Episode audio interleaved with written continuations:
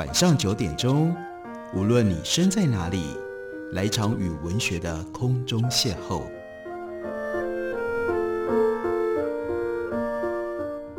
杨照谈书，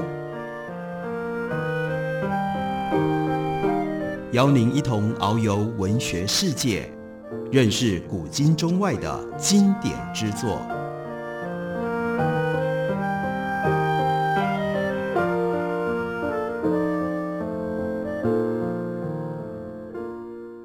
各位听众朋友，大家好，欢迎收听杨照谈书。本节目以台北广播电台 FM 九三点一，每个星期一到星期五晚上九点为大家播出。我是杨照，在今天节目当中，要为大家介绍的是心理工坊的一本新书，作者是安妮拉·亚菲。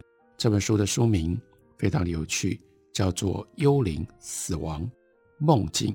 它的副标题指出了要用什么样的态度来对待幽灵、死亡、梦境，那就是依循着。荣格的心理学，所以这是荣格心理学取向的一种分析，但是主要分析的对象，也就是幽灵、死亡、梦境的结合点，那是什么呢？那是鬼。所以这是从荣格心理学当中去为我们探索跟分析，我们如何经验鬼，鬼又反映了一些什么样的象征，告诉我们我们自己是谁，还有我们跟这世界。到底有一些什么更幽微的关系？要为大家特别推荐、特别介绍的是这本书最后完成翻译的是王浩威医师。他在完成了这本书的翻译之后，他为这本书写了长篇的导读。长篇的导读一方面在告诉我们如何来阅读荣格对于鬼的分析，但是呢，他还追溯到更根源，问这样的一个问题：到底什么是科学呢？我们今天活在科学理性弥漫在生活的每一个环境跟每一个角落、每一个细节的这种时代里，但是到底什么是科学？还有我们如何面对不符合科学理性的这些现象？我们应该就把它排除在外，当作是不存在，还是我们应该像荣格所坚持的这样，这些现象都是经验？我们认为。见到了鬼，遇到了鬼，我们怕鬼，这是我们经验的一部分。虽然科学告诉我们没有鬼，可是我们不能因为这样就否定了我们的鬼的经验。我们应该回到这个经验的本性上，然后呢，去处理所有的这些经验。我们看看用这种方式，王浩威就来探索什么是科学。可是呢，他绕了很远很远的一条路。给了我们非常丰富的讨论的过程。他说，他先从心理学如何传播到中国，在心理学传播到中国，科学的氛围因为清末民初上下一致期待，船坚炮利的氛围更加的激化。西方心理学开始传入中国的时候，最初不过是西方哲学的一个分支，称之为哲学的心理学。在清朝末年，随着维新思想必然的发展，在龚自珍、魏源。谭嗣同、梁启超、孙中山等人的思想里，都可以看得到西方心理学的影响。而这些影响，包括中国的第一个留美毕业学者荣闳，他在一八四七年的时候在美国学习的心理学科目，还有中国在一八八九年由严永金译出了 J. Haven 他所写的 Mental Philosophy，都还属于哲学范畴的心理学。可是对比对应一下看一下，当时的日本则有留学荷兰的学者叫做西周，他在一八七五年翻译了同样的这一本《Mental Philosophy》，那在日本称之为叫做西班式心理学。在这两个译本是完全独立的。一般后来的学者认为，西周是借用中国宋儒的性和理，这就是理学当中的概念。原本提出性理学这个词，到了翻译这本书的时候，才改称为心理学。根据日本的考据，这是心理学这个词的来源。接着呢，这个词传播到中国，被广泛的运用。而日本西周的译本后来也再次译成中文，这就是康有为在一八九六年日本书目次所列出来的心理学。二十五种丛书当中的一种，现代心理学进入到中国，包括从清朝到日本殖民的台湾，这是清朝末期的事情。这样的传播跟引进分成三个面向。第一个面向很有趣，是催眠术进来了。弗洛伊德一八八九年到法国，跟知名的催眠中心学校 Nancy School 追随奔海学习催眠，也差不多就在这个时候，催眠术经由留日的学人从日本带进到中国。在日本，从明治到大正时代，大概从一八七零年开始到一九二五年都还是很兴盛，催眠很流行，许多人提倡将催眠运用在心理治疗。和体能的训练，从一般的医师人员到精神科医生，都推崇这种做法。代表性的人物包括了福井志吉、田中守平等等。另外，相关的书籍如雨后春笋般出现。到达什么样程度？这段时间跟催眠有关系的书有四百多本，当然也因而引发了很多的纷争。日本政府担心催眠术扰民。所以在一九零八年颁布的警察刑罚令，再有不必要催眠之人，意思是不能够随便催眠，但还是有很多寻求专业催眠训练的人，他们远赴欧美，只不过这个时候呢，改了名称，把名称称为叫做心理治疗，来回避当局的怀疑，结合了催眠术、超心理学跟传统宗教发展出来这种通灵术。在昭和时代达到了顶峰。一九三零年，懂通灵术的艺术家到达了多少人呢？非常惊人的，有三万人之多。在日本，在这种情况底下，催眠术开始从日本流行到亚洲其他的地方，包括中国、朝鲜以及日本殖民下的台湾。在中国，由于边界的开放性跟流动性，以及中央政府有限不足的治理能力。以至于催眠术的发展繁发齐放。从清末到一九三零年代，日本一直是中国引进心理学知识的主要的窗口。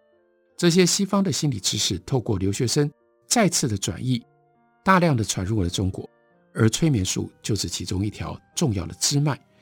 根据何角跟胡清芳的统计，在民国时期总书目当中收录三百六十五种心理学图书当中。在一九一二年到一九二二年当中出版的有五十四种，而其中催眠跟灵学类占了十六种，是心理学图书当中的最大宗。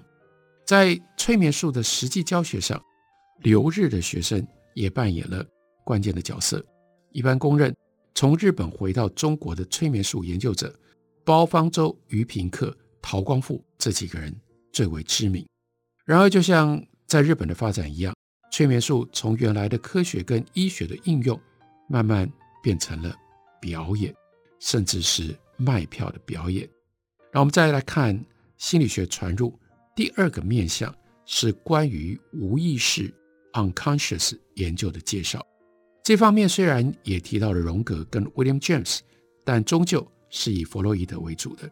荣格当时还追随着弗洛伊德，发表的文章在内容上跟弗洛伊德。没有很大的差别，只是在美国之旅的时候，因为荣格有比较好的英文能力，另外他对于宗教的那种比较亲和的态度，不是抱持的无神论，愿意承认有神，就使得荣格在美国大众心里面留下比弗洛伊德让人家更深刻的印象。最早在中国介绍精神分析的是商务印书馆。所出版的《东方杂志》第一篇介绍精神分析的文章，是一九一九年由钱志修所写的《梦的研究》，这也就是关于弗洛伊德梦的解析的介绍。作者指出，梦的问题，其首先研究者是弗留特博士，弗留特就是我们今天翻译的弗洛伊德。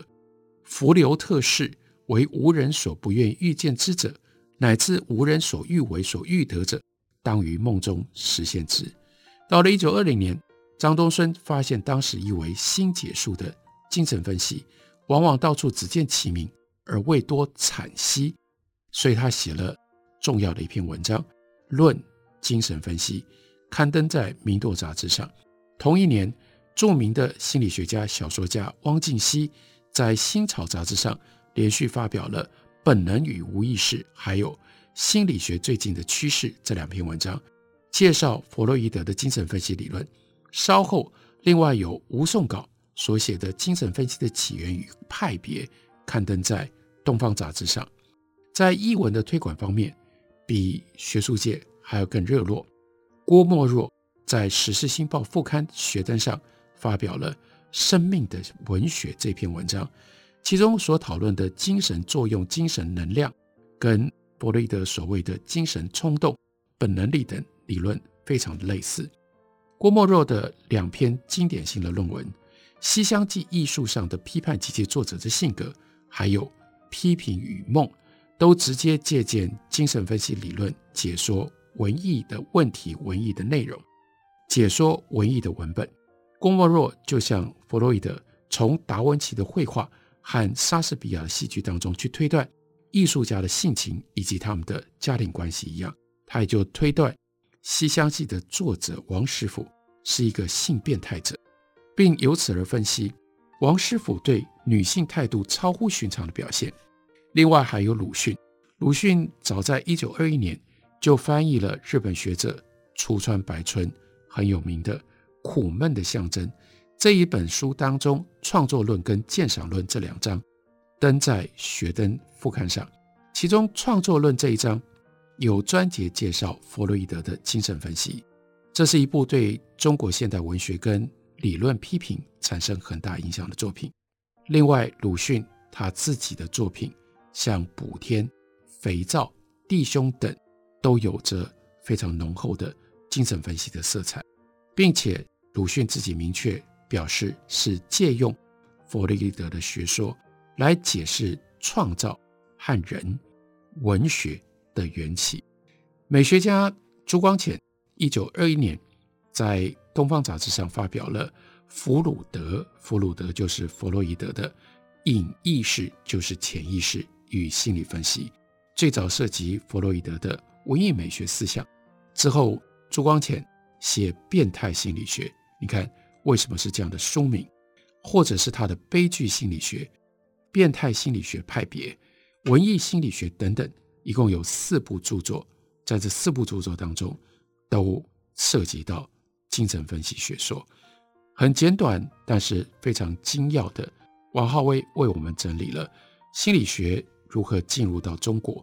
催眠术还有弗洛伊德理论是其中的两个重要的面向。我们休息一会儿，回来继续聊。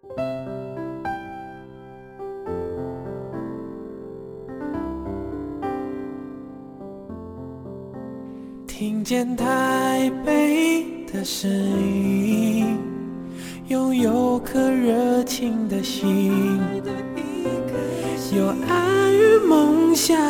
的电台，台北广播 FM 九三点一。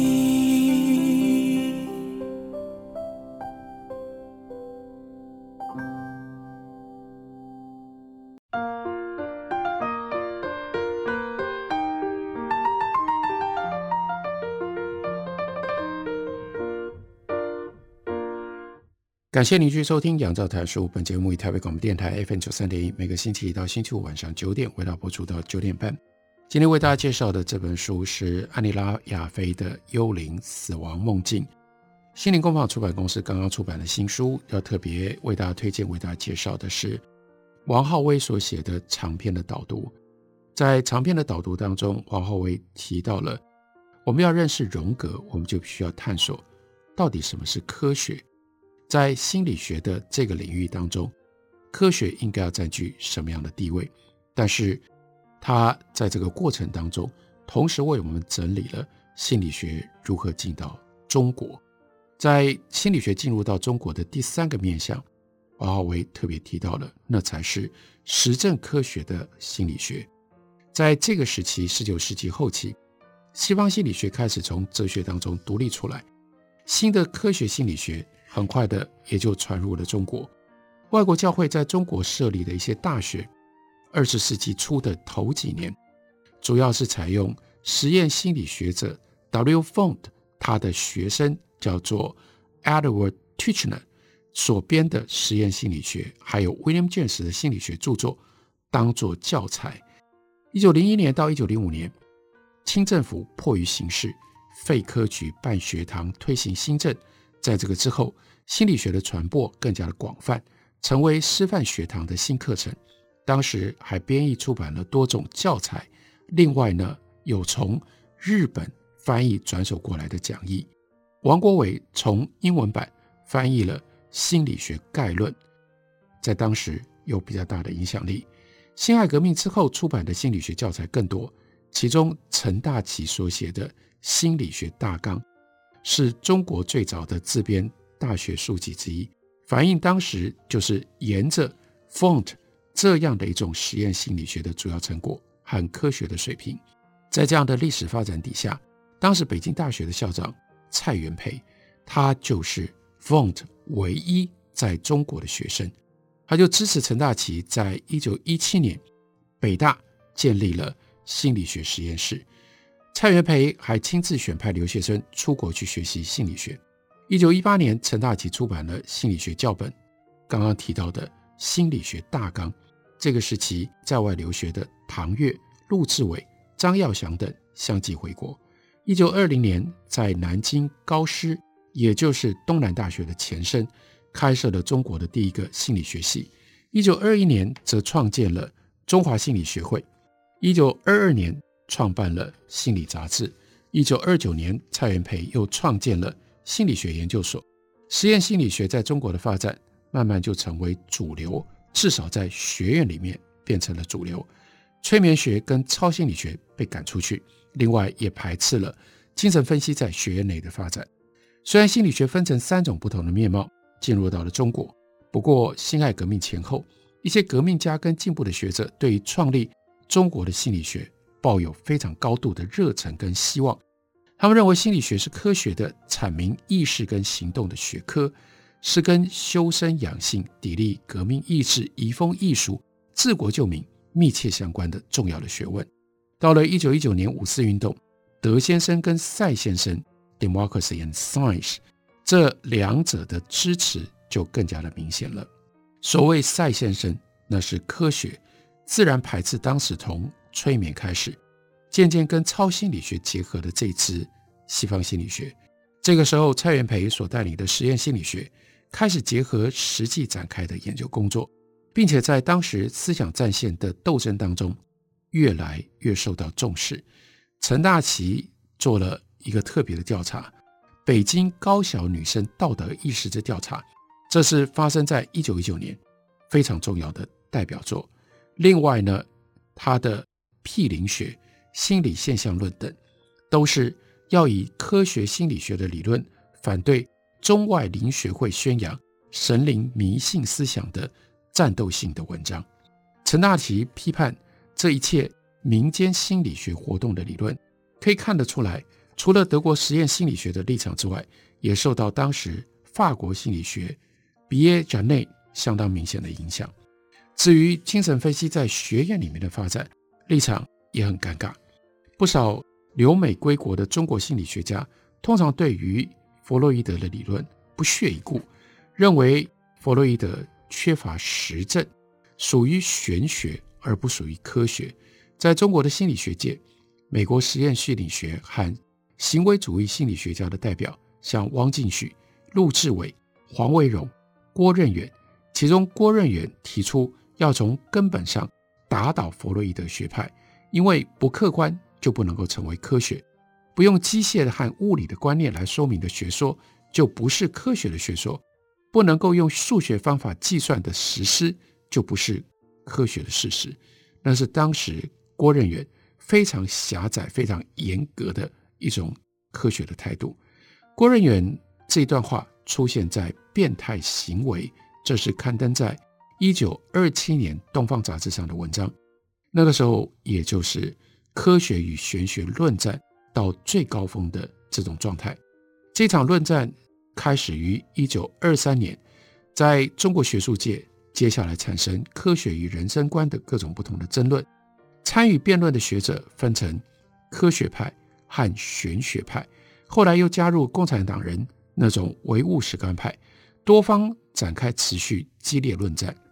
张君迈跟丁文江这两个人原来是好友，但两个人的争论涉及深奥的哲学问题，成为众多学者的关注焦点，挑起了多方轮番的争论。张君迈主张科学无法解决人生观的问题，但是呢，就被丁文江称之为玄学派，也被陈独秀打成玄学鬼，然后呢，称之为唯心主义。张君迈则反对丁文江所提出的科学万能论，认为科学的能力有界限，并且他就提出了知识二元论的观点，那就是科学归科学，人文归人文。尽管文化界对于精神分析还是欢迎的，甚至热情方兴未艾，但这场玄学和科学的论战，埋下了1950年以后精神分析全面在中国被打成唯心论而遭到禁止的命运。西方心理学到了中国，唯一曾经进入到主流学院里的，也就是进入到法国哲学家奥杜塞所谓的意识形态国家机器里面的，最后。就只剩下实验心理学，或者说狭义的科学心理学。那用这种方式回顾西方心理学传入中国的过程，再进一步又回到那个问题：什么是科学呢？如果精神分析在中国的发展从一开始就受到科学心理学的排挤，就如同欧美的精神分析到一九七零年代后期也开始遭到生物精神医学同样理由的攻击。那自然就可以想见，心灵学的研究下场很凄惨。历史学家黄克武他有一篇论文叫做《民国初年上海的灵学研究》，就谈到了当时催眠术的影响。在心理学进入现代中国的过程当中，根据黄克武的论文，根据前面的分析，分成三个面向。最早进入到中国的，也就是跟催眠术结合的心理学研究。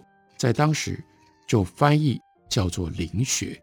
一九七零年代开始，日本学者受到英国心灵学研究会风气的激励，开始研究催眠学。另外一个叫做 mesmerism，一般我们翻译叫做传气学等等，并且把 psychical research 心灵学研究当作是灵学，其中包括东京地大的井上元了，他写。妖怪学讲义是这个思潮当中最重要的代表作。另外，心理学家福来有吉，他是日本本土的第一位心理学博士，他的毕业论文写的是催眠术的心理学研究。还有高桥五郎是这个领域当中最重要的代表性人物。心灵学研究在日本社会的文明阶层一时蔚为风气，也就影响到中国或者是台湾。前往日本留学的知识分子，曾经参加过光复会跟同盟会的陶成章，他在一九零二年旅居东京的时候，看到了一本叫做《催眠术自在》，指的是什么？自学催眠术，自我训练，他就开始学习。一九零五年回到上海之后，他写书，并且到处传授催眠术。同样的情况也包括在横滨的余平克。一九一九年。他跟同伴在东京创办了中国心灵俱乐部，后来改名东京留日中国心灵研究会。在一九一八年，上海成立了分会。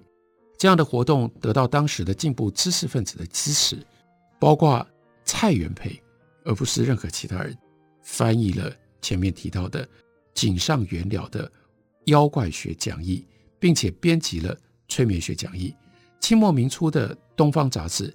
有不少的介绍文章，这些思想的引进，无论是灵学或者是催眠术，在当时都宣称是最先进的科学，是超越现有科学的新兴的领域，并且得到了中国西学第一人、翻译家严复，还有精进佛道思想跟西方医学的丁福宝他们的认可。而当时催眠学会意图要研究的灵学的内容。中国心理研究会的创办人余平克做了以下的归类：一呢是心理方面研究潜在意识、双重人格、暗示、变态心理等等；精神方面研究癫狂、痴呆、神乎鬼祟；第三，疾病方面，癫痫跟离奇怪症；第四，灵能方面，千里眼、透视、读心术；第五，身体方面，肉体生死、灵魂存在、睡眠、梦想等等。所以，心灵学一方面是民间知识分子十分积极投入，想要从日常生活或中国传统的日常知识体系里，透过西方的研究来找到科学的切入口。然而，在更多的田野调查当中，这样严肃的学术讨论，同时也变成民间的联谊活动，包括扶鸾啦、当机啦，将这些理论加以简化，拿来支持自己所谓的科学证据。所以就在这里产生了这个非常密切的联系。心灵学研究一直都是随着时代继续演化的姿态，出现在不同的时代，始终自诩是科学最尖端的前卫研究。那这样的心灵学研究跟科学之间有非常严重的冲突，可是它也不可能彻底的从人类的经验、人类的知识当中。完全被排除在外。从这样的一个心灵学的脉络当中，我们知道科学有它的限度。我们知道，不只是科学有它的限度，科学的心理学在对于人的心理探究上，它也是不完整的。